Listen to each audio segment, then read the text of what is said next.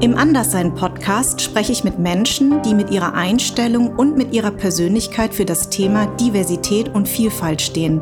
Denn es geht mir um die Wahrnehmung, Sensibilisierung und Akzeptanz aller in unserer Gesellschaft. Der Anderssein-Podcast und sein Anliegen wird unterstützt von unserem Partner Seat. Die junge Automobilmarke setzt sich schon sehr lange für Diversität und Vielfalt ein. Ich habe mit, mit Ultraschallwellen in die Welt hinaus gesendet, wie gay, gay, gay, gay. Ja. In der Hoffnung, dass irgendwelche Leute mich erkennen und so, ja, selber Tribe, komm, wir connecten. Ich bin jahrelang geprobt in Depressionen. Ich reite diesen Monsterdrachen seit Jahrzehnten. Ähm, aber für viele von euch ist es eben das erste Mal, mhm. ne? dass, mhm. dass man so ohne Arbeit, ohne menschliche Kontakte einfach zu Hause sitzt, mit sich selbst konfrontiert ist über Tage. Und es ist hart. Ich finde, es ist wichtig, dass wir alle über unseren schmutzigen Scheiß sprechen. Ja. Weil nur so auch Stigmatisierung abgebaut wird. Ich habe überhaupt nichts gegen das Alter, solange ich dabei jung aussehe. Herzlich willkommen bei mir im Podcast, beim Anderssein Podcast. Du bist DJ, Aktivistin, Podcasterin, Buchautorin. Ja, Richtig? Und im DJ bin ich nicht mehr. Du bist nicht mehr, aber du warst mal genau. eine sehr bekannte DJ. Naja, also kommt drauf an, wenn du fragst. Ja, ne? Die Szene würde sagen, ja, ja, ja, ja, ja. Ja, genau. Und im anderen Leben bist du Make-up-Artist. Genau. Und heißt Timo Pfaff. Ja. Ähm, der Name, ne? Barbie mhm. Breakout. Wie, wie kamst du zu dem Namen? Ach, das ist eine lange Geschichte mit wenig, äh, mit wenig spannenden Highpoints. Ja. Ähm, ich hatte, also ich wollte ursprünglich einen Namen haben, der eine B-Alliteration hat. Irgendwann, als mir klar geworden ist, okay, ich muss jetzt einen, einen Künstlernamen finden, habe ich mir überlegt, wie ich das mache und war damals riesengroßer Marilyn Manson-Fan. Und äh, die Urbesetzung der Band hatte, also jeder hatte einen Künstlernamen bestehend aus dem Vornamen einer Pop-Ikone und dem Nachnamen eines Serienkillers. Also Madonna Wayne Gacy, Marilyn Manson, Daisy Berkowitz. Und ich dachte mir, das will ich aufgreifen, aber eben als Bildliteration. Und ich hätte es gerne noch artifizieller, also Pop-Ikone, die nie gelebt hat und ein Serienkiller, der nie gelebt hat. Und so kam ich auf Barbie Bates. Also Norman Bates aus Psycho und Barbie erklärt sich selbst. Ja. Und dann war ich irgendwann, habe ich schon in Berlin gewohnt und hatte noch eine Club Kid Persona äh, entwickelt, die nannte sich Brandon Breakout, auch eine BR-Literation. Ja. Und das hat irgendwann ein Partyveranstalter vertauscht auf dem Flyer oder in der Presse, das weiß ich gar nicht mehr. Auf jeden Fall stand da plötzlich Barbie Breakout. Und dann habe ich irgendwie gedacht, hm, das liest sich irgendwie ganz gut. Das behalte ich jetzt. Ist es so, dass man zuerst den Namen hat und dann eine, eine Figur entwickelt? Eine, oder ist das dann geht das mit einher. Wenn du so an die Anfänge von Barbie Breakout ähm, dir anguckst und heute, ist es dieselbe Figur oder hat sie sich eigentlich entwickelt? Mehr zur Barbie Breakout? Also, das sind ja zwei Fragen. Ich glaube, mhm. das eine ist, also da ist jeder unterschiedlich, jeder Approach ist unterschiedlich. Es gibt in den Staaten durchaus Gegenden, wo der Name dir gegeben wird, wo du gar keinen Einfluss hast auf deinen eigenen Namen. Ah. Oder du gehörst einem Haus an, dann äh, gibt das Haus dir den Namen. Das haben wir ja nicht so. Ja. Ähm, was heißt ein Haus anhören? Was, angehören? Was heißt das? Ähm, also Häuser kommen traditionell aus der äh, Ballroom-Szene, also aus der Voging-Szene, wie man hier in Deutschland das vielleicht besser kennt, ähm, wo sich Gruppen von marginalisierten Menschen, also vor allem Transfrauen, äh, People of Color, zusammengeschlossen haben, um gegeneinander anzutreten in sogenannten Balls. Also wo sie ah. Vogen und andere Tanzgeschichten machen, Walks zeigen, Looks zeigen äh, und damit Kategorien gewinnen und diese Häuser treten dann gegeneinander an. Also sie sind in Häuserstrukturen wie Familien organisiert. Manche wohnen auch zusammen. Ah. Und es gibt eben eine Mutter, einen Vater und so. Und die battlen sich dann gegenseitig. Weil eben People of Color in der Pageant-Szene, also in der Schönheitswettbewerbsszene, auch in der Drag- und Trans-Community, ich bin immer noch ein bisschen außer Atem. Ja. Die Treppen. ähm, immer so marginalisiert wurden auch. Und da nicht, nicht zum Schuss gekommen sind, haben sie irgendwann gesagt, wir machen unser eigenes Ding was jetzt ja auch wieder weltweit kopiert wird von allen anderen. Ja, das stimmt. Ja, Aha. Daher kommt das Housing. -Ding. Okay. Und äh, was, wann war der erste Moment, wo du gesagt hast, ähm, das ist etwas, was dich anzieht? Also wann ist Barbie Breakout entstanden? Barbie Breakout als auch Name mhm. so ist tatsächlich erst 99, 98 entstanden. Hast du da schon in Berlin gelebt?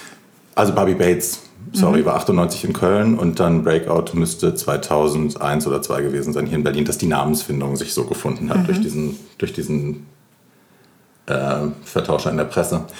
Ähm, wenn Leute mich fragen, seit wann ich Drag mache, ist das für mich immer schwer zu sagen, weil ich eben als Kind schon angefangen habe, Frauenklamotten anzuziehen und zu behaupten, ich wäre ein Mädchen. Ja. Ähm, du sagst ja auch, du hast eine weibliche Seele. Ich habe eine, mittlerweile sage ich, ich habe eine non-binäre Seele, also mhm. eine oder eine bi-gendered Seele, die eben beides ist. Ähm, das war damals ganz schön schwer für mich zu verstehen, ne? weil ich habe das angefangen als relative Selbstverständlichkeit. Ich habe mich frauenmäßig angezogen, weil ich mich so gefühlt habe. Mhm. Und mein Umfeld war damit auch okay, weil ich halt sehr klein war. Ich war irgendwie drei, vier und alle dachten so, naja. Geht vorbei. Soll er mal. Mhm, genau. ja. Und ähm, ich glaube, der Moment, als das irgendwie dann das erste Mal so problematisch wurde, dass ich das empfunden habe, auch als, oh, ich bin anders als ihr. Ähm, ich kriege jetzt negatives Feedback. Ich, Leute rümpfen die Nase, Leute gucken mich irgendwie angeekelt an oder müssen dringend mit meinen Eltern reden und so. Das war dann schon ein seltsames, naja, halt ein negatives Gefühl. Ne? Plötzlich war das nicht mehr so frei besetzt und so, sondern plötzlich war das was anderes.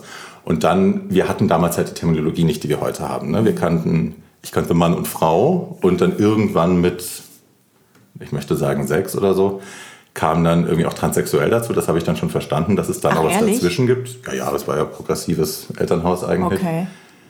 Ähm, und dann habe ich ja halt gedacht, da muss ich das sein. Dann bin ich jetzt eben transsexuell, dann ist das meine Identität. Mhm. Und das hat mich dann jahrelang begleitet.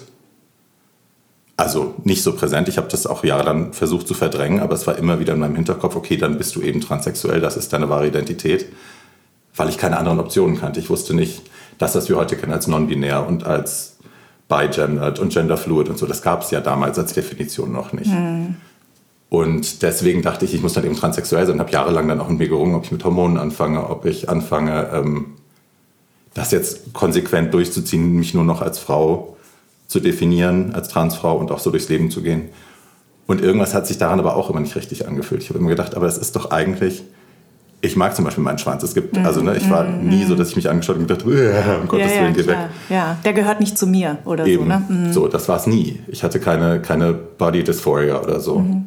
Und das ist erst jetzt in den letzten, naja, fünf Jahren, sechs Jahren, dadurch, dass ich äh, andere Terminologie kennengelernt habe und andere Deutungsmöglichkeiten kennengelernt habe, dass ich das auch integrieren konnte und kapiert habe, es ist gar keine Trennung zwischen Timo und Barbie, sondern wir sind mhm. immer dieselbe Person. Es ist alles immer dasselbe Ich. Mhm. Und seitdem trenne ich das auch nicht mehr. Du hast aber im, äh, wir haben uns ja gestern kurz geschrieben, yes. ähm, weil du, äh, was ich total toll finde, gesagt hast, Mensch, normalerweise würde ich mich für einen Podcast jetzt nicht als Barbie Breakout oh. auftransen. Ne? Und hast dann gesagt, ja, ich kriege dann einfach keine Luft, wenn wir miteinander sprechen. Und äh, deswegen haben wir uns so ein bisschen hin und her geschrieben. Und dann habe ich auch dir gesagt, dass ich immer geschwankt habe zwischen sie und er. Und du mhm. hast gesagt, du, du bevorzugst als sie bezeichnet zu werden. Also nicht oder? im täglichen Leben. Ich habe mhm. gesagt, äh, sie ist für mich, geht immer. Mhm. Also man kann mich auch immer mit sie ansprechen, also mit mhm. weiblichen Pronomen und ich habe mhm. kein Problem damit.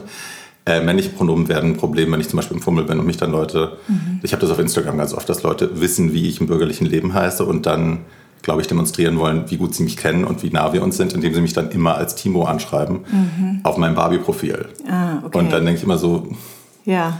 Muss nicht sein. Ja. Du demonstrierst hier keine Nähe, sondern nur irgendwie, dass du meine Zeichen nicht lesen kannst. Ja, so. ja. Ähm, ja, also man kann mich als Mann ohne Probleme, also wenn man mich ne, ja. ohne Make-up sieht, kann man mich ohne Probleme mit weiblichen Pronomen ansprechen. Das würde ich niemandem übel nehmen. Was ich blöd finde, ist, wenn ich in Drag bin und Leute kommen dann an und sind so, ey Timo. Ja. Dann denke ich immer so, ja. bist du blind? Ja. so.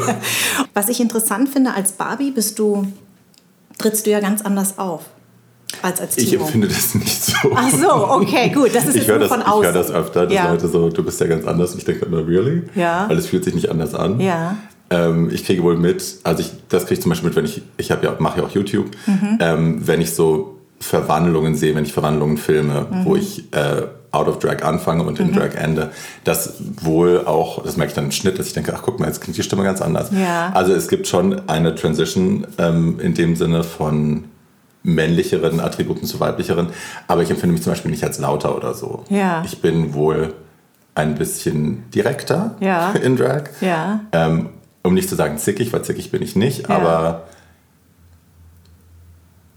ich glaube, ich habe als ich erlaube mir out of drag eher mich noch mehr zurückzuziehen, weil das meinem Naturell eigentlich ganz gut entspricht. Also ich bin so der introverted Extrovert. Mhm. Äh, ich kann sehr gut im Hintergrund stehen.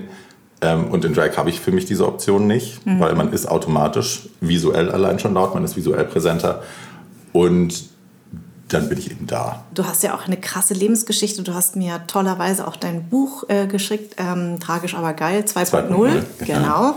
Das ist nämlich die zweite Auflage. Erhältlich über www.barbiebreakout.com. Genau, kann ich wirklich sehr empfehlen. Es war nicht immer einfach für mich, das zu lesen tatsächlich, mhm. weil du ja ganz schonungslos mit allem umgehst. Also du, also es ist wirklich so, du, du schreibst ja ganz offen über die ganzen Sexexzesse, die Drogenexzesse, die Verletzungen.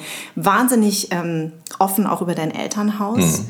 Ähm, äh, also ich, ich hat, hat deine Mutter das eigentlich gelesen? Nein. Weißt du das? Nein. Nein. Okay. Weil das ist ja schon, also am Anfang dachte ich, äh, oh, die, also du hast ein ganz enges Verhältnis zu deiner Mama und die war so eine, so eine Heldin und das, mhm. die fällt ja quasi vom mhm. Podest. Und während dein Vater, zu dem hast du irgendwann dann ein viel engeres Verhältnis. Und dann kommt noch natürlich die Oma. Das habe ich nicht verstanden. Ist es die Mutter von deinem Vater oder Mutter von deiner Mama? Ja. Ah, okay. Zu der, also die ja eigentlich, ähm, weil irgendeine eine weibliche Person, die einen sehr stark beeinflusst, hat man ja eigentlich meistens. Na, ich hatte zwei, also meine Mutter und meine Oma. Meine Mutter war ja die beste Mutter, die man sich wünschen kann, bis sie es eben nicht mehr war. Mhm. Ähm, was es ja umso schmerzhafter gemacht hat am ja. Ende ne? und auch bis heute das so schwierig macht. Ja. Ähm, dass ich eigentlich, also ne, ich möchte sagen, 80 Prozent meiner Mutter abgöttisch liebe, mhm. aber die 20 Prozent eben so viel Schaden angerichtet haben, dass ich damit nicht mehr umgehen will und kann. Und meinst du, dass deine Mutter aber in der Kindheit, so wie du sie, also war sie das nicht schon immer und hast du es nicht sehen wollen oder war das eigentlich vor allen Dingen durch den Bruch, durch den, den neuen Partner, der in die Beziehung kam und der also, so mit dir auch umgesprungen ist? Ja, ich habe ganz bewusst im Buch ganz viele Sachen rausgenommen, die ich über sie noch, über ihre Kindheit und über ihr Elternhaus reingeschrieben habe, weil ich nicht finde, dass es mir zusteht, über ihre Geschichte zu schreiben, wenn sie nichts mit mir zu tun hat direkt. Mhm. Ähm, ne, das ist nicht, ja. das möchte ich nicht exploiten, das möchte ich nicht ausschlachten. Ähm, ich glaube wohl, dass sie schlechte Karten hatte mhm. von Hause aus, was ihre Entwicklung anging, einfach weil ihr, ne, man sagt ja immer, man trägt die, die Traumata äh, der Generationen davor mit sich rum und wenn man damit nicht, also if you don't break the cycle, if you, ja. wenn du da nicht ausbrichst, wenn du da nicht reinen Tisch machst, ähm, besteht die Gefahr, dass man das weitergibt. Mhm. Mit dem Grund, warum ich nie Kinder haben werde. Ja. Weil ich weiß, trotz aller Therapie und trotz aller Analyse, ähm, ja, es besteht die Gefahr, dass ich Dinge wiederhole. Ja. Und das möchte ich nicht. Was ich übrigens toll finde, weil ähm, ganz wenige sehen das ja. Und ähm, man braucht ja für alles einen Schein. Ich sage nur nicht fürs Kinderkriegen. Mhm. Und bei manchen denkt man sich, besser nicht.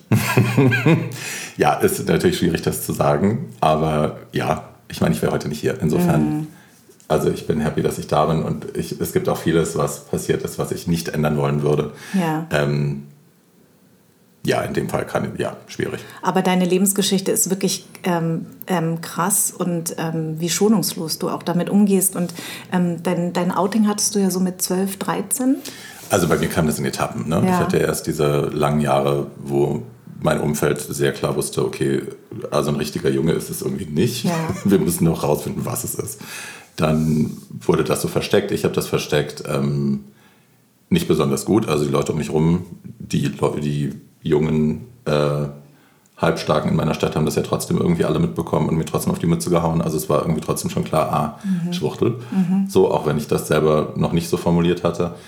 Und dann glaube ich mit 12, 13 habe ich so das erste Mal formuliert, ich, ich bin dann wohl bisexuell, mhm. weil das war so, da konnte ich mich so langsam rein. Und ich hatte auch noch eine Freundin dann, auch mhm. die habe ich sehr geliebt. Das war halt jetzt nicht der beste Sex meines Lebens, aber ja. wir, haben uns, wir waren sehr glücklich zusammen eine Zeit lang. Äh, und dann danach kam dann irgendwann, dass ich gesagt habe, okay, und jetzt ja. bin ich eben dann wohl schwul. Ähm, genau, aber es war so ein, ein gradueller Prozess. Und hattest du das Gefühl, dass dich das befreit hat, als du das endlich aussprechen konntest, oder dass du, dass du so, eine, so eine Erleichterung gefühlt hast? Hm.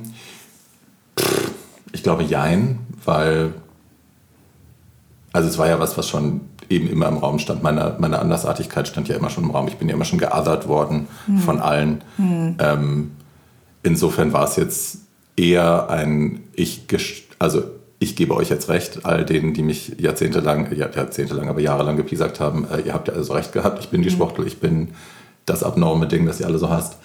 Äh, insofern war das jetzt kein Riesenzugewinn. Was, was es für mich ganz gut gemacht hat, war, dass ich jetzt irgendwie gedacht habe, okay, jetzt, ist, jetzt habe ich wenigstens einen Tribe, so jetzt habe ich der Grund, warum ich mich einsam fühle und isoliert fühle und warum ich das Gefühl habe, äh, hier ist keiner wie ich. das muss der Grund sein. Mhm. Ich habe Jahre gedauert, um zu merken, dass das nicht der Grund war, dass das andere Gründe hat. Aber ähm, ich dachte zuerst mal, okay, jetzt habe ich zumindest ein Wort dafür, jetzt habe ich einen Tribe. Und das war ein ganz guter Push auch in eine andere Richtung. Konntest du damit zu irgendjemandem gehen überhaupt oder hast du dich, wurdest du da sehr allein gelassen? Also ich konnte mit meiner Mutter natürlich darüber reden. Ne? Ja. Die war sehr offen.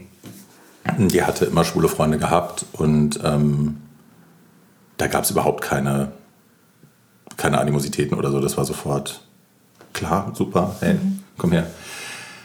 Äh, insofern konnte ich da mit ihr reden, aber es war, mein Gott, ne, man darf nicht vergessen, ich war dann sehr jung. Äh, es war auch sehr viel jugendlicher Leichtsinn dabei und sehr viel Unreflektiertes. Und ähm, ich wollte erstmal, dass es jeder weiß. Das mhm. war mir so wichtig. Also ich habe mit, mit Ultraschallwellen in die Welt hinaus gesendet, irgendwie gay, gay, gay, gay. Ja. In der Hoffnung, dass irgendwelche Leute mich erkennen und so, ja, selber Tribe, komm, wir connecten. Ja. Ähm, also es gibt diesen Ralf König, äh, diese Ralf König äh, Comic-Szene, die immer wieder zitiert wird, wo zwei Homosexuelle in einem Café sitzen der eine sagt, wir sind schwul und hätten gerne Eis mit Schlagsahne. Und so war ich damals. Also es war wirklich, alles an mir hat geschrien, gay, ja. damit es jeder sehen kann. Und das war irgendwie, also ich glaube, mein Umfeld ganz schön anstrengend für mich irgendwie. Das war, glaube ich, befreiend. Und das war dann auch, diese Vehemenz, glaube ich, war auch ganz klar. Ich triumphiere jetzt über euch, die mich jahrelang gepiesackt haben. Ich trage jetzt nur noch Plateauschuhe und Röcke und bauchfreie Tops und so. Und ihr könnt mir gar nichts mehr. Ja. Beigeschlagen habt ihr mich schon, was soll jetzt noch kommen? So ein bisschen das. Du bist ja in, in Hessen äh, geboren, bin ich bin ja auch eine Hessin. Das fand ich, mhm. ähm, Woher? Ähm, aus Darmstadt. die äh, Marga, die Türsteherin in meinem ersten schwulen Club, die ich im Buch auch beschreibe, ja. die hat immer, die kam aus Darmstadt, die hat immer den, den großen Spruch gesagt, Darmstadt, da findet der Verkehr im Darmstadt. Und ich war immer so, oh Gott, Marga. Also ich war zu, zu klein, um, um das zu bestätigen, aber wahrscheinlich ja. Ähm, und ich bin ja auch aus einer äh, kleineren Stadt. Mhm. Ähm, ich glaube, das Anderssein ist in einer Großstadt, zumindest habe ich das in der ersten Staffel erfahren, da kommen ja Menschen mit Migrationshintergrund mhm. eher zu Wort und jetzt erweitere ich ja meinen Podcast mhm. auf die, das Anderssein ähm, auf Menschen, die sich vielleicht gar nicht anders fühlen, aber zu was anderem gemacht werden, mhm. aus verschiedenen Gründen. Und ähm, was ich schon interessant fand, war, dass äh, meine Gäste, die aus Großstädten kamen, mit dem Anderssein ein ganz anderes, ähm, ganz anderen Umgang haben, also einen mhm. selbstbewussteren Umgang, während ich in so einem kleinen Dorf, also in einer kleinen Stadt, immer die Einzige war mit mhm. einem Migrationshintergrund mhm. und in einem sehr weißen Umfeld aufge, aufge, äh, aufgewachsen ist. Glaub, glaubst du, wenn du in Berlin zum Beispiel jetzt geboren wärst, wäre das anders gewesen? Oder in Hamburg oder in Köln, was ja die heimliche schwule Hauptstadt oh, ist? furchtbar. ähm, sorry an alle Hamburger, äh, Kölner. Aber ich habe es versucht, ich habe da gewohnt für sechs Monate, sieben. Ja. Ähm, also es wäre bestimmt anders gewesen, weil ich glaube, der Zugang zum Tribe schneller ist und nahtloser ist und man nicht immer wieder zurück muss in das, in das äh, familiäre kleine Idyll. Äh, das war ja für mich auch immer so. Ich musste immer mit der S-Bahn, ich glaube, 20, 30 Minuten reinfahren und dann mhm. warten, bis die erste wieder fuhr, um dann wieder nach Hause zu kommen am Wochenende. Also es war schon immer so ein, eine Produktion. Äh, manchmal musste ich dann fuhr die nur bis zum Nachbarort oder ich war eingeschlafen, musste dann den Rest nach Hause laufen, morgens über die Käfer, also auch crazy. Ja. Ähm, aber also ja, es wäre sicher einfacher gewesen, was das angeht. Ich weiß aber nicht, ob es gesünder gewesen wäre. Ja. Also für mich war das auch ganz gut, immer wieder rauszukommen aus dem Moloch Frankfurt und mhm. wieder aufs Kaff zu fahren. Und Bäume zu haben und Wiesen und Wälder und ne, so ein bisschen Idyll. Ähm, also ich bin ja schon mit 13, 14, 14 ganz schön durchgedreht, was synthetische Drogen und so angeht. Wenn ich mir vorstelle, das wäre in Berlin passiert, gute Nacht. Mhm. Ne, also mich hat es ja schon auch gerettet, da wieder raus zu können. Dieser, dieser offene Umgang, den du jetzt auch beschreibst mit den Drogen, die du dir eigentlich mhm. in der Vergangenheit so äh, rein, reingepfiffen hast. Mhm. Ähm, wie siehst du das jetzt im Nachhinein? Also war das, musstest, brauchtest du das? Also braucht, also ja, ja, ja, ja, ja. Also ich glaube, dass es zweierlei Ding war. Ich glaube einerseits motiviert dadurch, dass ich irgendwie das, was ich in Filmen gesehen habe, man lernt das ja auch so ein bisschen mhm. äh, an Gay Culture, war halt irgendwie Party Culture und Drogen Culture und das fand ich irgendwie alles fabulous und ne, so wow, so macht man das also, wenn man schick ist. Also ich meine, Basic Instinct, hi. Mhm. Die Koks-Szene im Club, ja. mega. Ähm, das, also ich glaube, ne, einerseits ist es das, andererseits war klar, ich musste irgendwie, also die Traumatisierungen, die mir passiert sind, mussten halt irgendwie bewältigt werden oder zugeschüttet werden. Bewältigt habe ich sie ja dadurch nicht, aber ich habe sie zugeschüttet. Ich habe es eben nicht gespürt, ich habe es nicht gefühlt.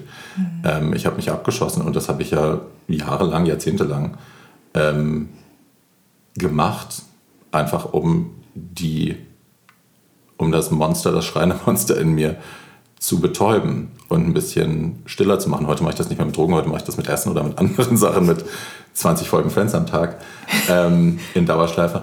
Aber es ist ne, also es hat sich verlagert, es ist nicht weg, aber es ist, also der Mechanismus ist nach wie vor der, einfach den Schmerz, den innerlichen, ähm, zu betäuben. So. Du warst ja auch ähm, viel in Therapie. Was hast du da am meisten erfahren? Also, dass du den Schmerz annehmen musst oder, oder dass du den Schmerz benennen kannst? Es ist schwer, das in Worte zu fassen. Ich glaube, was ich gelernt habe am oder was mir am meisten gebracht hat, ist, das alles zu integrieren mhm. und das nicht mehr nicht mehr zu versuchen abzuschneiden, wegzuschieben und zu begraben, in der Hoffnung, dass es in den Salzminen bleibt und nie wieder nach oben kommt. Am Ende des Tages glaube ich ja, es geht ums Integrieren, um den Mut und die Möglichkeit, im Leben so aufgestellt zu sein und so sicher mit sich selbst zu sein und ein Netzwerk zu haben, das einem die Möglichkeit gibt, sich zu stützen, dass man alte Traumata aufmachen kann, dass man diese Kisten aufmachen kann und gucken kann, was da drin ist und den Schmerz nochmal erlebt und dann damit umgeht und den lernt zu integrieren, anstatt immer wieder das Wegschieben, Zuspachteln, Zuschütten, Drogen drauf tun, mhm. ein bisschen bedeutungslosen Sex oben drauf und drei Pizzen, in der Hoffnung, dass es weggeht, weil no, so. Ja. Ne? Also es ist, ich glaube, der Mut daran, der Mut daran weiterhin zu arbeiten, kontinuierlich damit zu arbeiten und was mir immer geholfen hat im Leben und das weiß ich lustigerweise schon seit Kindesbeinen, ist über meine Dinge zu reden, hilft mir und hilft anderen. Also es ist niemandem ist geholfen, wenn wir alle in unserer Isolation verharren, weil wir uns schämen und nicht darüber reden wollen, was wir für Depressionen haben, äh, wie es in uns eigentlich aussieht, äh, was für eine Gender-Identität wir haben, was auch immer. Ähm, all das isoliert uns ja nur. In dem Moment, wo wir anfangen, miteinander zu kommunizieren und uneitel auch darüber zu sprechen, was wir erleben, helfen wir nicht nur uns selbst, wir helfen auch anderen, aber wir helfen eben auch uns selbst. Also mhm. es ist plötzlich, bist du nicht mehr isoliert in deiner Ecke. Ich hatte gestern ein langes Telefongespräch mit einer Kollegin, die eigentlich so ein super tough Cookie ist. Ähm, ne, da merkst du nie irgendwas an, dass die irgendwas hat. Und die sagt dann gestern auch so, boah, ich kann nicht mehr. So, ich bin, ich vergrabe mich alleine zu Hause, ich will niemanden sehen, ich dusche über Tage nicht. Ähm, und es ist einfach alles so anstrengend gerade für mich. Und es ist das erste Mal, dass ich darüber rede und ich fühle mich schon besser. Und ich, was meinst du, wie viele andere Leute gerade dasselbe durchmachen? Weil, also, ne, ich, ich bin jahrelang geprobt in Depressionen. Ich reite diesen Monsterdrachen seit Jahrzehnten. Ähm, aber für viele von euch ist es eben das erste Mal, mhm. ne? dass, mhm. dass man so ohne Arbeit, ohne menschliche Kontakte einfach zu Hause sitzt, mit sich selbst konfrontiert ist mhm. über Tage. Und es ist hart. Glaubst du aber, dass du damit irgendwie besser umgehen kannst, weil du einfach schon, wie du sagst, so viele Phasen hattest, in denen du dich mit dir selbst so auseinandersetzen musstest, äh, dass jetzt das jetzt on top dir gar nicht so viel macht, wie also, mir zum Beispiel? Nee, ich glaube, was es, was es in Anführungsstrichen einfacher macht, ist, dass ich weiß, dass es vorbeigeht ja. und dass ich mittlerweile weiß, dass das alles nicht meine Schuld ist. Mhm. So, dass ich, also, ne, weil das ist, mhm. war ein großer Teil meiner Depression, war immer die Selbstvorwürfe, die Scham und ja. schau, was für, für einen Saustall du hier wieder angerichtet hast im Leben und in der Wohnung und in dir. Wie hast du es so weit kommen lassen? Warum bist du so schlecht? Warum bist du so unfähig? Ähm, und jetzt zu wissen, ja, aber so, die ganze Welt ist gerade im Trauma und das ist, das ist nicht meine Schuld, so damit habe ich nichts zu tun. Ähm, das hilft mir, das zu separieren. Und ich habe halt schon, ich habe ein paar Handkniffe, Handgriffe, wo ich weiß, das kann ich tun und dann geht es mir besser. Mhm. So, das ist vielleicht was, was es mir einfacher macht, weil ich halt das schon gelernt habe. Aber ähm, bei mir ist es gerade so ein, äh, die heilige Dreifaltigkeit von meiner normalen Depression mit der saisonalen Depression, die ich um diese Jahreszeit immer habe, plus die Lockdown-Depression. Du bist ja extrem kreativ. Glaubst du, dass diese, dass wenn du in, aus depressiven Zeiten kommst, dass du dann in so, eine, in so einen Aktionismus kommst, also dass du ganz, ganz produktiv wirst?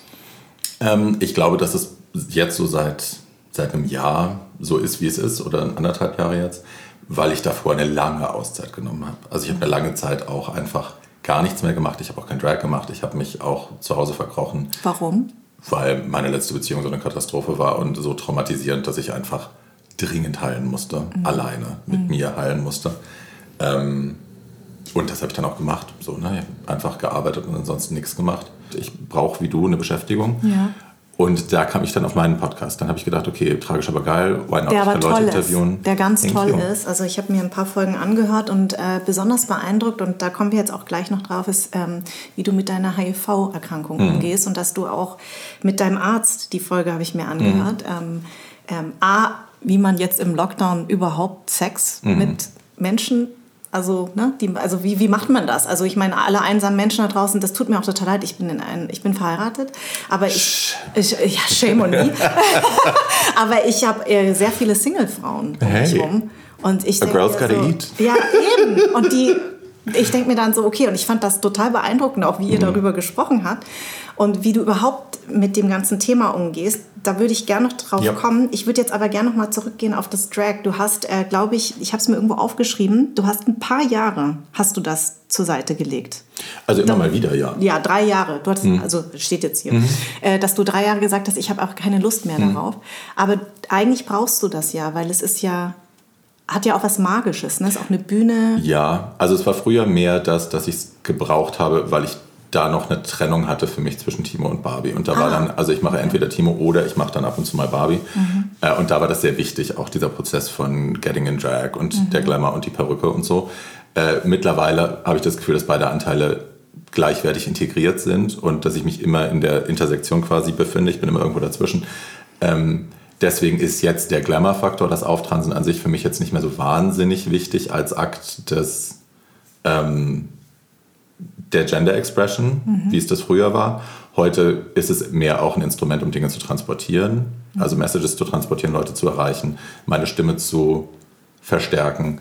Ähm, also I still like to look pretty, so ist yeah. es nicht. Yeah. Aber es ist jetzt es ist nicht mehr die Dringlichkeit, die ich früher hatte. Früher ging es nicht ohne. Mittlerweile ist es ein Ding, was ich mache, um gezielt Dinge zu platzieren und Leute zu erreichen. Hast du das Gefühl, also äh, das ist zumindest meine Wahrnehmung, dass Drag ja im Fernsehen immer mehr stattfindet, mhm. also extrem, also auch die Sendung hier, wo Bill Kaulitz und auch ähm, mhm. Queen of Drags.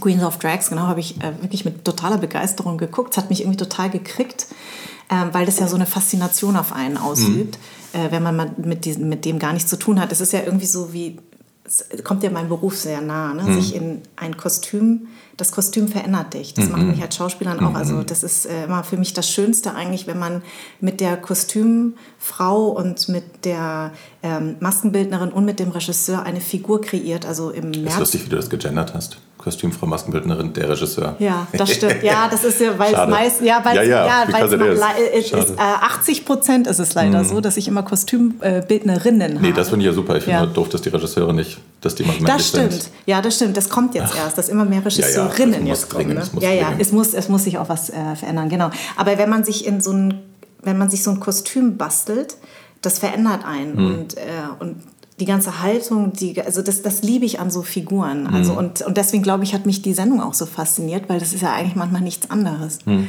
Ähm, trotzdem ist es ja eine Welt, die so ähm, dieses glamouröse, ist es manchmal, wenn man das dann alles abnimmt, also ich habe das beim Film, wenn ein Film zu Ende gedreht ist, falle ich in ein total tiefes Loch. Mhm. Ist das bei dir auch so, wenn du...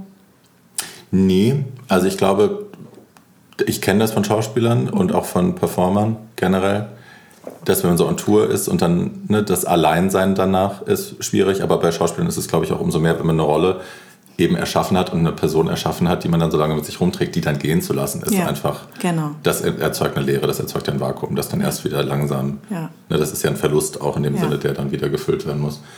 Wir haben ja kurz über deine, äh, oder ich habe es kurz angerissen, deine HIV, ähm, yes. ähm, Du hast dich 2007 angesteckt. Nein, ich habe mich 2005 angesteckt und ah. 2006 erfahren. Ah, okay, okay, gut. Äh, das, da sind so viele unterschiedliche äh, Zahlen, da war ich ja, jetzt sorry. irgendwie unsicher. Aber ähm, du hast in deinem Buch sehr ausführlich auch darüber geredet. Ähm, hattest du, du hattest ungeschützten Sex hm. und mit de, derjenige hat dir auch gesagt, äh, dass er positiv ist. Der hat also, dir das hinterher gesagt. Erfahren. Genau, der hat später erfahren, hat es dir dann gesagt. Genau, der war frisch infiziert zu dem Zeitpunkt. Genau. Wusste und, es aber nicht. Und was ich ähm, total spannend fand, war, dass du erstmal gar nicht auf den Gedanken gekommen bist, dass du auch infiziert bist. Nö. Obwohl du ja sehr viele also du, du bist ja mit ja, dem ja. Thema sehr, ähm, äh, also du, du, du, du hast auch Freunde, die du ja, begleitest und so. Warum? Ähm, also ich glaube, es war beim Schreiben auch, dass es, es ist mir beim Schreiben erst so richtig aufgefallen, dass ich dachte, da hast du gar nicht geschaltet damals. Ne? Das ist ja komisch. Als ich das nochmal durch bin, dachte ich so, ja, ey, genau, das war warum der, genau. ist das nicht passiert? Warum ja. ist die Connection nicht passiert? Ich ja. kann es mir bis heute nicht so richtig erklären. Ich glaube, ein Teil davon Selbstschutz wahrscheinlich, oder? Nee, ich glaube, ein Teil davon ist, dass ich so konditioniert bin von Hause aus, äh, auch durch meine Erziehung, ähm, dass meine Bedürfnisse erstmal nicht so wichtig sind wie die von anderen. Und wenn andere in Not sind, bin ich darauf konditioniert, erstmal zu helfen und mich mhm. selber komplett hinten anzustellen. Ähm, and that's what I did in mhm. dem Fall. Aber trotzdem hätte das ja dann auch nach einer Woche oder zwei bei mir Klick machen können. Ich kann dir nicht sagen, warum es nicht passiert ist. Ich ja. glaube, weil ich einfach auch wirklich diesen Moment nicht als so riskant wahrgenommen habe. Weil, wie ja. gesagt, er ist nicht, also das habt ihr noch nicht gelesen zu Hause, ja. könnt ihr aber. Mhm. Ähm, er ist nicht in mir gekommen, mhm. ne? keiner von uns hat abgespritzt, der mhm. war, es war immer nur kurz so. Äh, die Penetration an sich war immer nur kurz und keiner ist gekommen. Insofern dachte ich, Kann Risiko minimal, was sollte hier passieren?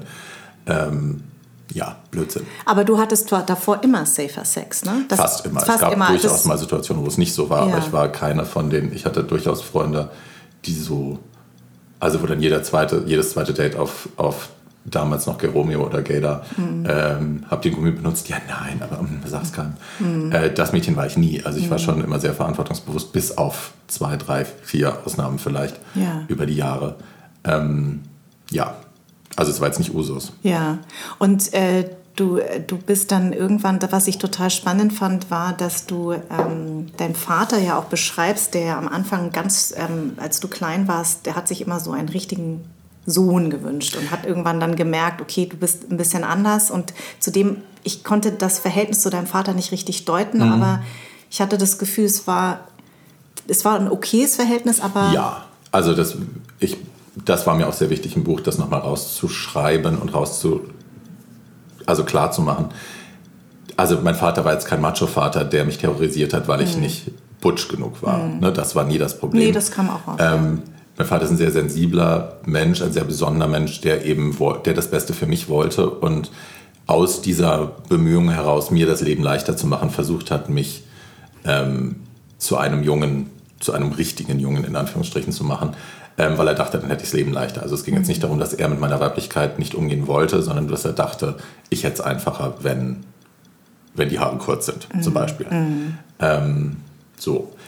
Genau, und wir hatten auch deswegen, aber auch weil einfach bei uns so viel Hin- und Herreißerei passiert ist. Wir sind jetzt nicht mal umgezogen und von meiner Mutter zu meinem Vater und wieder zurück. Und äh, er eine neue Familie, neue Kinder, neue Frau und so. Äh, wir hatten einfach die Bindung nicht. Ja. So. Und das kam lustigerweise dann erst durch durch meine Infektion. Genau, weil du hast ihn nämlich angerufen und mhm. ihn gebeten, dass er dich begleiten soll. Und er hat ohne zu zögern, ist er sofort mhm. gekommen. Und das hat mich sehr berührt tatsächlich, mhm. die Stelle. Der war einfach für dich da und war ein toller Vater. Also mhm. daran hat man gemerkt, einfach was für ein Mensch er auch ist. Ne? Mhm. Also das hat sich total gedeckt mit dem, wie du ihn am Anfang auch ähm, mhm. beschrieben hast. Ähm, kannst du dich, kannst du noch mal vielleicht für alle, die das nicht gelesen haben, ich habe es jetzt gelesen, den Moment beschreiben, als du das Ergebnis bekommen hast, was da in dir vorging? Oh. du meinst die Szene, wie ich es rausgefunden habe, oder? Ja. Ja, das war wunderschön. Ich hatte, ich hatte äh, einen anonymen Test gemacht, denn ich wusste damals, dass, also in dem Moment, wo ich wo ich bei einem normalen Test, bei einem nicht anonymen Test, regulären Test beim Arzt äh, mein Positiv bekomme, wird das in die Akten vermerkt und dann hat die Krankenkasse darauf Zugriff, dann können andere Versicherungen das anfragen. Ähm, wenn man zum Beispiel eine Lebensversicherung abschließt, dann noch und irgendwann kommt dann, oder eine Berufsunfähigkeitsversicherung abschließt, irgendwann kommt dann der Fall, dass das geprüft werden soll. Ähm, dann wird halt geguckt, so, ab wann wussten sie das denn? Und wenn sie das da schon wussten, sind sie raus automatisch. Äh, das heißt, ich, mir war sehr daran gelegen, einen anonymen Test zu machen, einfach um Eventualitäten abklären zu können. Damals war das auch mit der Krankenversicherung noch sehr kompliziert. Also man konnte damals den Tarif nicht mehr wechseln und die Kasse nicht mehr wechseln. Ähm, und all diese Dinge wollte ich eben geklärt haben, sollte der Test positiv sein. Und bin dann zu meiner Hausärztin im Prenzlauer Berg, die ich eigentlich sehr mochte. Mhm. Und habe dann einen anonymen Test gemacht, habe den bezahlt, bin dann nach Hause, habe eine Woche oder zwei gewartet, wie lange das damals auch immer war und bin dann zurück, um das Ergebnis abzuholen. Und normalerweise ist es ja so, jeder, der einen HIV-Test schon mal gemacht hat oder zur Krebsvorsorge war oder so, wird es kennen. Man erwartet das Schlimmste mhm. und jeder Blick, jedes Seufzen ja. der Angestellten wird sofort gedeutet als, oh ja, Gott. Genau, Todesurteil. Äh, ja. ja. Die denken, die wissen, ich mhm, hab's. Genau. Und das ist jetzt das Anzeichen.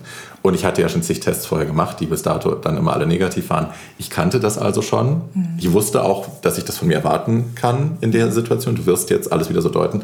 Und saß dann also da und dann, ähm, man konnte so vom Sprechzimmer in den Praxisvorraum gucken und da war die Sprechstundenhilfe. Also nicht vom Wartezimmer konnte man da so reingucken. Da war Sprechstundenhilfe, Praxis 1, Praxis 2. Die Türen waren so. Mhm. Und dann kam die schwule Sprechstundenhilfe nach vorne gehuscht in mein Blickfeld und klopfte aufgeregt an der Tür 1, wo Ärztin A hinter war. Dann kam die raus, dann wurde getuschelt, aufgeregt getuschelt und zu mir geguckt. Und ich dachte oh schon so, hm, kein gutes Zeichen. Dann tuschelte man weiter, klopfte an Tür B, dann kam Ärztin B raus. Man tuschelte, schaute wieder mich an.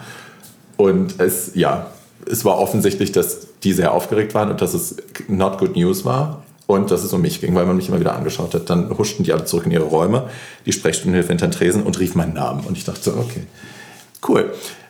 Ja, bin dann ähm, ins Sprechzimmer rein und dann saß da meine Ärztin, die ich eigentlich bis dahin immer super fand und wir haben uns super verstanden und schaute mich relativ kühl an und sagte dann so relativ, also matter of factly, ja, so, also ne, der Test ist äh, positiv. So. Und dann saß ich da und war erstmal so, okay und wartete, dass sie mir jetzt irgendwas erzählt. Ne? Dass sie mir jetzt sagt, weil ich war ja schon so oft dabei, wenn Leute ihr Testergebnis bekommen haben. Ich habe den Gang zigmal gemacht mit Freunden. Ich weiß, wie das läuft, wenn es gut läuft. Mhm. Und das war nicht gut. Mhm. Und deswegen habe ich gewartet, dass sie jetzt anfängt, mir zu sagen, darauf müssen sie achten, das sollten sie nicht tun. Mhm. Ne, ne, ne, ne, ne. Nischt. Und dann habe ich irgendwann gesagt, sag mal, äh, wollen Sie mir nicht irgendwas sagen? Dann stellen Sie halt mal irgendwelche Fragen. Und da dachte ich schon so, oh, what? Okay. What? Hm? Und dann habe ich gesagt, erste, also ne, ich habe gedacht und so, äh, aber gut, dann ähm, muss ich wohl woanders hin und dann blafft sie mich so an und sagt, das ist das erste Mal, dass ich sowas machen muss, müssen Sie verstehen. Und dann habe ich gedacht, ja, für mich auch. Ja, so. genau. Bin auch das erste Mal gerade positiv getestet worden. Ähm, ja, bin dann da raus und dann haben die mich noch verfolgt, weil sie Unterschriften von mir wollten, damit sie mich bei der Kasse melden können, weil sie das irgendwie mit dem Test verbaselt haben, dass der anonym war oder das Geld eingesteckt haben, man weiß es nicht. Also es war alles in allem eine sehr, sehr unschöne Erfahrung. Ähm, aber wie gesagt, ich war schon oft genug bei anderen Ärzten, um zu wissen, okay, wenn ich es jetzt, wenn ich es richtig haben will, dann gehe ich jetzt eben da und dahin und bin dann äh, nach Charlottenburg zu Schranz in die, das ist eine Schwerpunktpraxis in Charlottenburg, die super ist. Mhm. Und habe mir da eben einen Termin geholt und habe mich dann da eben mal richtig beraten lassen. Und dann war auch so in der, in dem, in der Hinsicht alles gut. Ähm, ja, aber it was not pretty. Ja, und ähm, man, man, muss aber ja dazu sagen, dass man ja mit einer HIV-Erkrankung heutzutage ja mit, äh, wenn man auch medikamentös eingestellt ist, wirklich gut und lange leben kann. Also wir haben de facto dieselbe Lebenserwartung wie andere Menschen, wenn wir Zugang zur Medikation haben, wenn wir mhm. keine anderen Faktoren haben, die das Ganze erschweren, wie zum Beispiel Hepatitis C, das geht dann halt irgendwann, ne, das kann sehr auf die Niere gehen zum Beispiel. Aber wenn es jetzt nur eine HIV-Erkrankung ist, die mhm. medikamentös behandelt ist und eingestellt ist und man regelmäßig seine Tabletten nimmt, ja. ist es eigentlich wie mit jeder anderen chronischen Erkrankung, außer dass man halt eigentlich nichts davon mitbekommt. Ja. Ich kann es nicht mehr weitergeben. Die Viruslast in meinem Blut ist so niedrig durch die ah. Tabletten, dass ich nicht mehr ansteckend bin. Ich kann es nicht weitergeben, solange ich meine Tabletten nehme, auch bei Sex ohne Kondom nicht. Ja. Das wissen ja viele Leute immer nicht, dass das so ist. Wir sind also nicht mehr die radioaktiven Aussätzigen, die man meiden muss. Ja. Waren wir natürlich noch nie. Aber ja, ich glaube, das ist auch wichtig, dass das die cis-hetero-Bevölkerung immer wieder hört, auch mhm, mhm. ähm, ja, HIV-Positive mit Medikation unter der Nachweisgrenze sind nicht mehr ansteckend. Genau, und das Ups. Interessante ist aber, dass du sogar zehn Jahre ohne Medikamente gut, elf, ja. elf, mhm. gut ausgekommen bist, weil einfach ähm, dein Körper anscheinend ja gut funktioniert auch, oder? Mein Körper ist a Wonderland. Ja. Nein, ähm, trotz der ganzen Drogen. Ja, Sag an. jetzt die Mutter. Stell dir mal vor, was dieser Körper leisten könnte ohne all diesen Blödsinn. Richtig. Ohne all das Fett. ähm, ja, und das, ja, ich würde heute natürlich, hätte, wäre ich nochmal an diesem Punkt, ich würde heute sofort mit der Medikation anfangen. Ah, ähm, warum? Weil ich dem Virus gar nicht erst die Möglichkeit geben wollen würde, sich so in meinem Körper auszubreiten, wie es mhm. das getan hat. Also ne, es sitzt jetzt eben in so vielen Zellen, klar kann man es unterdrücken und so, äh, und es vermehrt sich nicht weiter und die Viruslast ist runter, aber es ist halt trotzdem, ähm, ich glaube, da bin ich jetzt nicht Fachfrau, mhm. äh, dass da schon Dinge passiert sind, Schaden, der angerichtet worden ist, ähm, der nicht mehr reversibel ist und den man hätte unterbinden können, hätte man sofort das Medikament angefangen. Und damals, ich meine, ich komme halt noch aus einer Zeit, ich habe noch viele Leute sterben sehen. Ich habe äh, gesehen, was die Medikation damals mit Leuten angerichtet hat. Also AZT zum Beispiel ist ja ein Medikament, was damals viel gegeben worden ist, was viele Leute sagen heute, hat mehr Leute umgebracht, als es gerettet hat. Mhm. Äh, AZT war Horror. So, und das ist halt eine Zeit, aus der ich noch komme. Und deswegen war meine Haltung gegenüber Medikation erstmal eine sehr respektvolle, wo ich dachte, also bevor ich mir jetzt die Chemokeule hier jeden Monat reinhaue, ähm, gucken wir mal, wie lange mein Körper das mitmacht. Und ja. dann, also ich wollte nie, ich war nie Medikationsleugner, ich habe nie gesagt, ich will es ohne machen. Ich dachte nur, solange mein Körper das ohne schafft, mhm. lassen wir ihn. Und das hat er halt sehr, sehr lange gemacht und dann irgendwann wurden die Blutwerte langsam schlechter. Es war nie eine, eine medizinische Notfallsituation oder so. Das war nur, dass so langsam meine T-Zellen abgesankt sind und die Virusleistung ein bisschen gestiegen ist. Und dann nach dem dritten Mal Blutuntersuchung, wo das so war, sagte mein Arzt irgendwann, sag mal, warum nimmst du nochmal keine Tabletten? Und ich stand, ich sag's immer wieder, ich stand bei DM zwischen Katzenfutter und Klopapier und dachte so, hm, weiß ich gar nicht in dem Moment, wem will ich was beweisen? Ich glaube nur mir. Ja. Und ich muss jetzt eingestehen, das Virus hat Macht über meinen Körper. Mein Körper ist nicht magisch und nicht allwissend. Ähm, und irgendwie scheint es jetzt doch die Oberhand gewinnen zu wollen, wenn auch langsam, das Kackvirus. Warum sollte ich das jetzt weiter aussitzen wollen? Mhm. So. Mhm. Es wird kein Wunder passieren. Es wird nicht plötzlich weg sein. Äh, eben. Und mhm. das hatte ich, darauf hatte ich, glaube ich, insgeheim irgendwie gehofft, dass so mhm mein Körper, ja, ein, ja, naja. ein Wunder. Genau, Magical Thinking. genau. Barbie Breakout, die einzige, yes. durch ein Wunder rausgemagigt, das HIV-positive Scheißvirus da. Aber wie, wie war das eigentlich? Ähm, du hast das ja dann irgendwann auch öffentlich gemacht. Also du hast dich ja dazu entschieden. Es gibt ja Leute, die... Also ich bin immer öffentlich mit meiner Infektion umgegangen. Mhm. Also ich habe vielleicht zwei, drei Monate das erstmal mit mir alleine ausmachen wollen und dann äh, habe ich es meinen Freunden erzählt und die haben es dann weiter erzählt und dann wusste es auch schon halb Berlin. Ähm, hi. Mhm. Aber ähm, es war nie ein Geheimnis. Ich habe immer in Interviews auch darüber gesprochen. Ich habe in der ersten Fassung meines Buches, die ja 2012 rausgekommen ist, darüber geredet. Ähm, hab, es gibt unzählige YouTube-Videos, wo ich zu Gast bin bei Charlotte Würdig oder was weiß ich wo, mhm. ähm, wo ich darüber spreche. Es war nie ein Geheimnis. Ja. So. Es wurde irgendwann als Outing empfunden, weil ich dann bekannter war und ja. weil dann die Leute gesagt haben, ah, guck mal, ja. jetzt redet sie über HIV, habe ich immer schon. Das war nie, it was never a secret. Wieso hast du dich dazu entschieden? Wie ich vorhin schon gesagt habe, ich finde, es ist wichtig, dass wir alle über unseren schmutzigen Scheiß sprechen, ja. weil nur so auch Stigmatisierung abgebaut wird.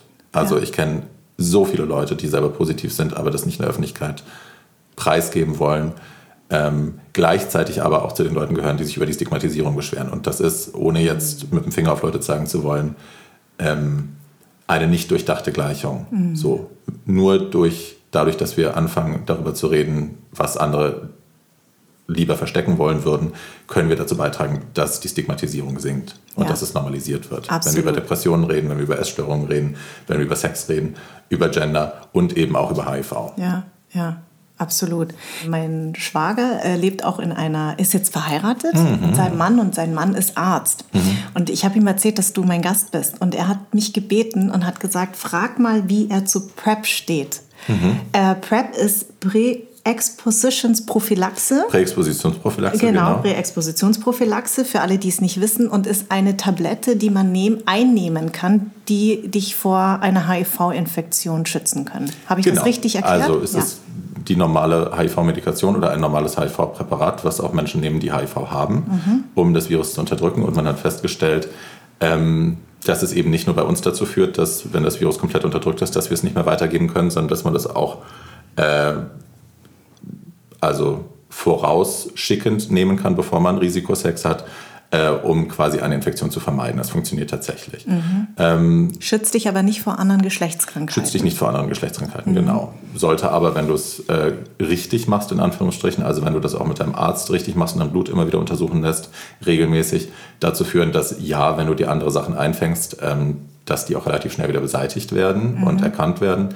Ähm, ich bin ein großer Freund der PrEP, eine große Befürworterin der PrEP. Ich, mhm. äh, es gibt in Deutschland lustigerweise nicht so wahnsinnig viele Veränderungen der, der HIV-Zahlen. Also ne, es bleibt so ein bisschen gleich in anderen Ländern, aber ähm, sinken die, die Neuinfektionszahlen rasend. Also das mhm. heißt rasend, aber sie sinken seit der PrEP, äh, seit der Einführung der PrEP deutlich. Und das ist eine riesen, also ich bin ein großer Freund von davon alles zu befürworten, was die Weiterverbreitung von HIV eindämmen kann und was eben moralfrei, losgelöst von, von einer moralischen äh, bürgerlichen Vorstellung, dazu hilft Menschen, dass sie sich schützen. So, das war ein langer Satz, aber mhm. hey. Mhm. Ähm, es wird, wird immer so ein bisschen argumentiert, also es ist eine sehr, ich glaube, deswegen fragt er auch, es ist so eine relativ hitzige Diskussion auch in unserer Community, ähm, was, wie man jetzt zu PrEP steht und ob man das gut findet oder nicht. Äh, eine von mir, die möchte ihren Namen nicht nennen, äh, hat mal eine Kolumne darüber geschrieben, freie Fahrt für freie Nutten, wilde Nutten oder irgendwie so, mhm. äh, wo das so dargestellt wurde, als wäre die PrEP eben das Wundermittel für alle, die, die völlig ver verantwortungslos durch die Gegend bumsen wollen und äh, die sich überhaupt nicht mehr schützen. Und ne, da, da wird so ein moralinsaures Bild von so einem wilden, verwahrlosten äh, Sex-Crazed Drug-Homo äh, beschworen. Und dagegen verwehre ich mich einfach. Ich finde, das ist nicht, wie wir gesehen werden können und beschrieben werden können. Ähm, es ist einfach ein weiteres Mittel in dem Blumenstrauß, den wir haben, um uns und andere zu schützen. Und aus diesem Grund sollte es keine Diskussion sein. Du verstehst aber Leute, die sagen, wenn du PrEP nimmst, dann würdest du kein Kondom. Dann gibt es Leute, die sagen, ich nehme sure. PrEP, dann würde ich kein Kondom sure. mehr benutzen. Dann ist es wie in den 70ern, dass man eben in Kauf nimmt, ja, mhm. ich kann mir einen Tripper holen, ich kann mir das und das holen, mhm. aber das kriege ich alles wieder weg. Mhm. Äh, Hepatitis ist jetzt ein schwierigeres Thema, aber äh, ne, auch da kann man ja auch drüber reden vorher. Es ist eigenverantwortlich. Aber äh, ich schütze mich vor HIV. Ja. So, darüber muss ich mir jetzt keine Gedanken machen. Ja. Das finde ich schon in Ordnung. Ich bin einfach dafür, dass Leute ihre Optionen kennen. Mhm. Also es gibt ja auch nicht nur die PrEP, es gibt ja auch die PEP, also die Postexpositionsprophylaxe, wenn das Kind schon in den Brunnen gefallen ist, wenn man Risikokontakt hatte, Gummi gerissen ist oder mhm. eine besoffene Nacht und man kann sich ja nichts erinnern, äh, kann man denselben Medikamentencocktail eben danach nehmen. Es gibt, ich glaube, ein Zeitfenster von 72 Stunden, wo das Sinn macht nach dem Risikokontakt. Kann man auch zum Arzt gehen, kann man googeln, wo man das in seiner Nähe bekommt, mhm. ähm, was dann nach dem Risikokontakt die Ansteckung verhindern kann. Gab es eigentlich. Also die Pille danach quasi. Ja, genau, die Pille danach. Eben, die gibt es ja für Frauen auch. Mhm. Ähm, gab es nie einen Moment, auf, wo du gesagt hast, warum ich? Warum Nö. gerade ich? Nee? Nö. Wahnsinn. Also, ich habe eher also ich bin, nein, wie soll ich das sagen? Ich habe mich eher damit auseinandergesetzt, äh, warum ich mich in diese Situation gebracht habe. Hm. Das, also, aber jetzt mit dem Schicksal hadern ist ja blödsinnig was, ja. Also macht ja keinen Sinn. Deswegen kann ich eben, hi, äh, kurz mit mir mal ins Zwiegespräch gehen und gucken, wie kommt es eigentlich dazu, dass du dich nicht geschützt hast? Wie kommt es dazu, hm. dass es dir nicht wichtig genug war? Und da gibt es durchaus äh, spannende Faktoren, die damit rein kommen. Ne? Also ich kenne viele junge, schwule Männer, die damals auch jung waren, die nicht alt werden wollten. Mhm. Für die das ein Horror, eine Horrorvorstellung war, ähm, älter zu werden als schwuler Mann. Mhm. Äh, einerseits natürlich, weil so, eine, weil so ein optischer Druck auch, so ein Perfektionsdruck in unserer Community nochmal verzehnfacht herrscht. Äh, andererseits aber, glaube ich, auch, weil wir einfach keine Generation hatten, die uns das vorgelebt haben, schwul zu altern, weil alle weggestorben sind. Mhm. Ne? Nach dem mhm. Dritten Reich, mhm. äh, die mit dem rosa Winkel wurden aus dem KZ in den Knast gesteckt. Also, ne, wenn alle anderen befreit wurden, hieß es für uns zurück in den Knast, weil immer noch illegal und dann äh, sexuelle Befreiung. Dann hat man so ein bisschen Luft geschnuppert nach den 70ern und bums kam AIDS äh, und hat dann auch alle wieder weggerafft. Ne? Also von zehn Leuten in der Großstadt sind acht gestorben. Ja, so. Ja. Ähm, das heißt, meine Generation hatte einfach keine positiven Vorbilder. Mhm. Wie wird man schwul alt? Wie wird man schön schwul alt? Kann es glücklich sein? Wir kannten immer nur die einsamen, tragischen alten Männchen, die irgendwo an der Bar gesessen haben und sich betrunken haben und verzweifelt waren, mhm. weil sie so einsam waren. Wo man heute auch rückblickend denkt, um Gottes Willen hätte ich mich mal dazugesetzt, hätte mit dem geredet. Ja. Damals fand man das anstrengend und komisch. Ja, aber das ist noch eine kleine Detour. Aber wie stehst du zum Altern? Ach du, ich sage gerne, äh, ich habe überhaupt nichts gegen das Alter, solange ich dabei jung aussehe. ja. Ähm, ähm. also ich habe, wie soll ich das sagen? Ich würde die Uhr nicht zurückdrehen wollen. Auf gar keinen Fall. Ich bin heute so viel glücklicher mit mir und näher bei mir und happier mit mir, als ich das jemals war in meinem Leben. Insofern will ich, ich will mein altes Ich nicht zurück, ich will die Jugend nicht zurück und so. Natürlich denke ich manchmal, ach, war das nicht schön, als du damals nur ne, eine Woche weniger gegessen hast und schon ganz vier Kilo weniger auf der Waage und so. Good times. Und auch so die Haut, also ich meine, noch ist alles gut, aber ich bin auch schon seit Jahren immer wieder äh, mit sämtlichen Nadeln und so dabei, ähm, das halbwegs glatt zu halten. Ähm, ja, also ich habe gestern Nacht bis um drei wach gelegen und habe äh, Fettabsaugung und Plastic Surgery gegoogelt, so viel dazu. ja. Würdest du das machen? Sure. Ja? Sure. Also sicher. Ich, du, ich habe schon so viele Sachen gemacht. Ähm, ja, das stimmt. Da, apropos Nadeln, da müssen wir natürlich Ach so, die Lippe. über ja, deine Aktion ja, ja, reden. Ja, aber kurz noch. Ja. Äh, ich, also ich habe überhaupt keine, ähm, keine Hemmungen, was Plastic Surgery angeht. Ich, also ne, solange das gut läuft. Ja. Aber ich habe überhaupt nicht, dass ich jetzt denke, um Gottes Willen, das würde ich nie machen. Ich habe, also, ich hatte schon so viel Filler am Gesicht und so viel Botox. Jetzt gerade ist mein Botox wieder abgesagt, jetzt sehe ich ein bisschen böse aus. So soll es ja eigentlich nicht sein, es soll ja nach oben. Ähm, das ist auch, pff, also ja, da habe ich kein Problem. Du hast mit vielem kein Problem, ne? Ja, maybe. das ist auch eine, das ist übrigens äh, eine tolle Eigenschaft. Mhm. Hast du dir hart erarbeitet? Mhm. Oder? Maybe, ja. Weil ich finde das schon, ähm, das, das finde ich ja das Faszinierende an dir, auch wenn man das Buch liest, dass mhm. man wirklich merkt, dass du einfach ähm, viele Menschen haben ja, weil du jetzt auch gesagt hast, du hast über deine Erkrankung immer offen geredet, ob es jetzt Depressionen sind oder ob mhm. es deine HIV-Erkrankung ist. Viele haben gar nicht die Stärke, dem standzuhalten, mhm. was von außen kommt. Ich habe das Gefühl, das ist, ähm, obwohl du häufig beschreibst, wie verletzt du mhm. äh, von anderen äh, verletzt worden bist, hast du trotzdem so eine krasse Stärke in dir. Ich glaube, das Perverse an der ganzen Situation ist, dass das eine Sache ist, die mir meine Mutter mitgegeben hat. Also ich habe sehr viel Urvertrauen. Ich habe sehr viel, ich bin sehr geliebt worden als kleines Kind. Mhm. Sehr, sehr geliebt worden. Und ich hatte einen immer verlässlichen, stetigen Anlaufhafen in meiner Mutter, die mich mhm. immer gestützt hat, die immer da war, die immer Verständnis hatte, die immer mich überschüttet hat mit Liebe. Ähm, ist es nicht umso tragischer, dass ihr, dass ihr jetzt da jetzt so seid? Natürlich, deswegen hat es ja auch so lange gedauert, bis ich den Schritt gegangen bin, dann mhm. irgendwann zu sagen, und jetzt ist Schluss. Ähm, aber das ist immer noch Horror. Also mhm. sie hat mir jetzt zu Weihnachten hat sie mir wieder was geschickt, wo ich auch, also das machst du auf und dann knockt es dir halt für drei, vier Tage das, mhm. das Leben aus dem Herz. Mhm. Weil's, weil ich diese Diskrepanz, diese perver perverse Diskrepanz zwischen der perfekten Übermutter und all dem, was sie dann eben trotzdem getan hat, ähm, auch nach wie vor nicht zusammenkriege. Hm. Hast du eigentlich jemals so Entschuldigung für sie? Also sie versucht sich zu, für sie, dich, also weißt du, dass man so jemanden so beschützt, den man sagt, ja, die wusste es eben nicht anders, Natürlich, die konnte es nicht anders. Jahrelang. Genau. Jahrelang. Und es war wahrscheinlich total wichtig, dass du immer gesagt hast, jetzt ist Schluss. Ja, ja. also ich habe es ja auch gegenüber anderen, ich habe es ja auch gegenüber anderen Menschen immer wieder verteidigt, die mhm. die Schritte schon viel früher gegangen sind als ich. Die haben gesagt, nein, und ihr müsst doch und ihr versteht nicht und so. Ähm, und deswegen ging es auch irgendwann nur noch so. Also es, irgendwann war klar, also in dem Moment, ich, ich beschreibe das immer so, dass ich die Erinnerung an die Dinge, die sie getan hat, die war ja da. Ich wusste, oder ich weiß wahrscheinlich auch nicht alles, aber die Dinge, die ich wusste, wusste ich. Ähm, aber ich hatte die Emotionen dazu getrennt. Mhm. Und die wurden auch getrennt davon aufbewahrt irgendwo in mir. Der Schmerz, der Schock, das Entsetzen habe ich verdrängt und nicht zugelassen. Und irgendwann durch die Therapie, in der ich momentan bin, vereinte sich das. Mhm. Und das war, als hätte mir jemand mit dem Hammer auf den Kopf geschlagen, wirklich in dem Moment war es so ein Puff. Mhm. Und dann war es plötzlich zusammen und in dem Moment war es dann aber klar, dann war ganz klar, scheiße, das kann ich ja nicht verzeihen. Mhm. Und ich kann nie wieder so tun, als wäre das alles in Ordnung und als wäre das okay.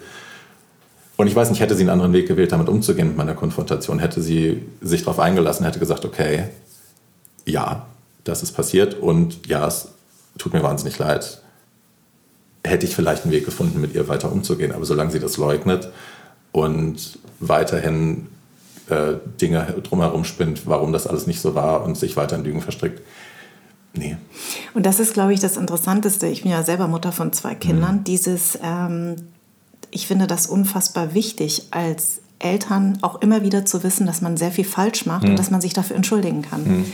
Also das ist ja etwas, was ja in den Generationen vor uns ja nicht so häufig passiert. Mhm. Also wir gehen ja ganz anders damit um. Also gerade mit Selbstreflexion, dass man ähm, Dinge auch einsieht mhm. und auch sich bei seinem Kind entschuldigen kann, weil man ist ja nicht allwissend. Und nee. das ist, glaube ich, dass dieses, ähm, dieses Vorbild oder dieses Role Model Eltern, mhm. ja, dass die da auf so einer Stufe stehen und dass man irgendwann versteht, ach, das sind eigentlich auch nur Menschen. Ja.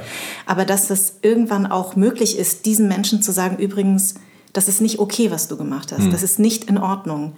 Ich sage immer wieder gerne, es ist, glaube ich, unmöglich, ein Kind ohne Trauma zu erziehen. Also es ja. ist ist, man macht automatisch Fehler. Und ich glaube, das muss man sich, wenn man sich auf Elternschaft einlässt, das muss man sich am Anfang klar machen. You're gonna fuck it up. Ja, so. absolut. That's just part of the deal. Ansonsten, ne, du hast diese absolute Übermacht über dieses Kind, das dir bedingungslos vertraut und anver anvertraut ist. Äh, du kannst es nicht menschenmöglich perfekt Nein. machen. Nein. Das Kind Perfekt wird irgendeinen Schaden nicht. nehmen und du wirst Fehler machen. Genau. Das ist das eine. Der nächste Schritt ist dann zu sagen, okay, reflektiere ich das, entschuldige ich mich Genau. dafür, sehe ich das ein. Genau, genau, genau. Und dann, absolut. ich glaube, alles ist verzeihbar, wenn man damit so umgeht. Ja. Oder vieles ist verzeihbar, vielleicht nicht alles. Du hast dir irgendwann mal den Mund aus Protest zugenäht, was Ja. ein krasses. Das ist so Wahnsinn, weil eigentlich kenne ich dich durch ganz viele Aktionen und das ist, hat sich jetzt zu einem Hm. ganzen Bild zusammengefügt. Ähm, das war ähm, 2013 und zwar als ähm, in Russland diese Hetzjagd auf Schwule und Homosexuelle ähm, ähm, stattgefunden hat. Und du, das hat dich so geschmerzt, dass du vor laufender Kamera, dein damaliger Freund hat dich gefilmt, hat sich aber weggedreht, weil er es nicht sehen konnte. Mhm. Also er hat das Stativ aufgebaut, hat auf Start gedrückt und ist Genau, dann weggegangen. und konnte das nicht sehen. Ne? Und du hast dir vor laufender Kamera den Mund zugenäht. Mhm. Und das hat ja wahnsinnig viel bewirkt. Wie kam es wie kam's denn dazu? Also was hat, was war, warum hast du dir diese Aktion überlegt? Da gab es ja auch noch Kritiker, die gesagt haben, das hat er nicht richtig gemacht. Der ist Maskenbildner, der Ja, weiß, ja, wie ja. das äh, so, Ja, ja. Ne? kennt man ja. Ja, ja. Ähm, also ich war damals noch auf Facebook viel unterwegs und aktiv und hab, äh, da tauchten immer wieder diese Videos auf. Also Videos von ähm, irgendwelchen russischen Wohnungen, wo offensichtlich junge queere Menschen, meistens Männer, äh, von so einer Neonazi-Gruppe, die nannte sich Occupy Pädophilia, in Hinterhalte gelockt worden war. Die haben vorgegeben, sie wollten mit den Dates verabreden. Und dann sind die da erschienen und dann machen die die Tür auf und dann steht da ein Pulk von ne, Glatzen und zieht dich da in die Wohnung und du kannst nicht mehr weg. Und dann haben sie die eben vor laufenden Kameras gedemütigt, getreten, geschlagen, angespuckt, angepisst, die gezwungen, ihre eigene Pisse zu trinken, den Sachen hinten reingesteckt. Ähm, alles, ne, während diese, dieser Moloch von Leuten um dich rumsteht und dich auslacht und dich verspottet. Und das wurde dann gefilmt und auf Social Media geteilt. Und von diesen Videos gab es über Wochen immer neue. Und ach. Und ähm, ich habe eins davon gesehen, habe noch eins gesehen und noch eins gesehen und irgendwann äh, ist mir das so nahe gegangen und ich hab, bin so verzweifelt gewesen, weil ich mir überlegt habe, ach Jesus, das ist noch sehr emotionales heute. Hi. Ähm, Ich habe Taschentücher. alles gut. Dass ich mir überlegt habe, was kann ich als Person mit meinen Mitteln machen? Was kann ich als einzelne Person hier in Deutschland tun? Äh, ich kann nicht rübergehen, ich kann nicht in die Wohnung einbrechen, ich kann mich nicht daneben stellen, das würde wahrscheinlich auch nichts bringen. Ähm, aber was kann ich tun mit meinen Mitteln, um Aufmerksamkeit darauf zu lenken, was da passiert, weil das in der Presse auch so totgeschwiegen worden ist. Ne? Weder klar. die Politik noch die Presse hat sich positioniert dazu. Äh, und mir war klar, dass, also ne, dann kam das Antipropagandagesetz, das Anti-Homo-Propagandagesetz von, äh, das Putin und die Duma da durchgeboxt hatten, ähm, dass man Homosexualität noch nicht mal mehr in einem positiven Kontext erwähnen darf bis heute in Russland, weil das schon als Homopropaganda angesehen wird und bestraft wird mit Knast. Ähm, also das hatte ich ja auch noch unterstützt. Das heißt, die Täter waren bekannt, die wurden aber nicht verfolgt.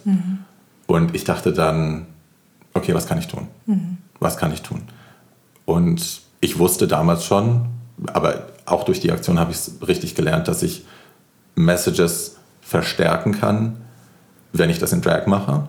Also wenn ich vollgeschminkt vor der Kamera sitze und den Mund zu nähe, hat das eine andere Wirkung, als wenn ich das als Timo tue. Ähm, und dann fiel einfach der Entschluss, es ging darum, ne, open your mouth, wie kann ich, ich es, mir ging es darum zu sagen, lasst euch die Stimme nicht verbieten, schaut dahin. Und ich wusste, wenn ich das auf diese Art inszeniere und ins Internet stelle, hat es eine Chance, dass es genug Leute so schockierend finden, dass sie es weiterteilen, dass das Bild in den Köpfen der Menschen bleibt, dass es was ist, was man nicht wegklickt, weil es so drastisch ist. Ähm, und dass es dann Leute gibt, die vielleicht dann doch darüber berichten und die Presse dann doch darüber berichtet. Und dann habe ich das gemacht. Musstest du ganz viel Alkohol vorher trinken? Damit Nö, ich habe zwei? Shots Sambuca getrunken und eine Leinkoks gezogen, fairerweise. Aber das war es auch. Also ich habe alles gespürt in dem Sinne. Es war nur so ein bisschen ein Push. Du hast aber beschrieben im Buch, dass der Schmerz, der seelische Schmerz viel größer war. Dass eigentlich der, dass, dass deswegen der Schmerz, des, der, Na- das, das Nähen ja. an sich zwar natürlich geschmerzt hat, aber nicht so groß war wie der seelische Schmerz. Es ist, äh, also ich weiß, dass wenn man das hört oder liest, dass dann viele Leute eben an Schnippler denken, also an Leute, die äh, Self-Harm betreiben, die sich selber schneiden, um den inneren Schmerz ähm, zu, betäuben. zu, betäuben. Und so ein bisschen war das wohl auch. Ne? Also der innere Schmerz war so krass. Die Verzweiflung war so groß, dass in dem Moment, wo die Nadel durch die Haut ist, dass ich dachte, alles klar, ich habe mich ein bisschen entspannt, weil ich das Gefühl hatte, jetzt tue ich wenigstens was. Mhm. So, und der mhm. äußere Schmerz hat den inneren dann tatsächlich betäubt. Auch wenn das, das kann man pathologisieren, muss man nicht, aber ja. Und wie war die Reaktion? Ach du, erstmal ausnehmen positiv. Ne? Meine Community ja. hat mich gefeiert. Ähm, dann fing das an, also dann wurde es viral nach ein, zwei Tagen, dann ging das plötzlich irgendwie um die Welt. Dann weißt du, wie oft? also es wurde mehrere Millionen Mal geklickt. Nicht das Video von meinem YouTube-Channel, sondern dann haben es ja andere Channels mhm. quasi ge, geschna sich geschnappt und äh, weitergepostet. Äh, aber ja, mehrere Millionen Mal auf jeden Fall. Ähm, und dann war ich halt, ne, also was weiß ich, auf der Titelseite von der BZ oder so. Ne? Also mhm. es war dann, waren dann hier so lokale Sachen damit. Äh, und dann plötzlich kam aber halt dann, ähm, haben, mich, haben mir Leute Fotos oder Videos geschickt aus Israel, aus Italien, aus Holland. Also es ging halt wirklich um die ganze Welt. Mhm. Und plötzlich wurde dann ja auch darüber geredet und berichtet, was in Russland passiert, Gott sei Dank nicht nur über mich. Aber dann kam auch relativ schnell aus meiner eigenen Community erstmal, wie das bei uns immer so ist. Infighting äh, machen wir ja sehr gern. Mhm. Ähm, erst die Behauptung, das wäre alles gefaked gewesen, äh, weil ich ja Maskenbildnerin bin und Special Effects kann, äh, wäre das alles gar nicht echt gewesen. Als ich mich dagegen dann erfolgreich verteidigt hatte, damals habe ich noch Kommentare gelesen und darauf geantwortet. Ja. Hi. Ähm, als ich mich dagegen erfolgreich verteidigt hatte, ging es dann in die nächste, dass man dann sagte, ach, die macht ja halt alles, um Aufmerksamkeit zu kriegen und es geht gar nicht um die Sache an sich, sondern es geht darum, dass sie äh, Applaus will und sich in den Vordergrund stellen will und so. Und ein Teil davon ist sicherlich auch. Natürlich, ne, wenn man so eine Aktion, wenn man sich selber inszeniert in irgendeinem Kontext, wie politisch der auch sein mag, äh, hat es natürlich immer auch was mit, mit, einer gewissen, mit einem gewissen Geltungsdrang zu tun. Das will ich mhm. überhaupt nicht verneinen. Mhm. Aber ähm, habe ich das gemacht, berühmter zu werden? Nein. Mhm. Also mir ging es natürlich um... Um die Sache. Natürlich. Hat es aber was gebracht, auch in Russland? Also es hat äh, dafür gesorgt, dass die Presse da dolle darüber berichtet hat. Ähm, und der Anführer dieser Occupy-Pädophilia-Geschichte, äh, Slasher, hatte verschiedene Namen mhm. oder sind verschieden übersetzt worden. Ich kenne ihn als Slasher, äh, ist dann tatsächlich auch in den Knast gekommen, ins Arbeitslager, allerdings nicht wegen der, wegen der Geschichte, sondern wegen Volksverhetzung, weil er eben äh, ein strammer Neonazi war.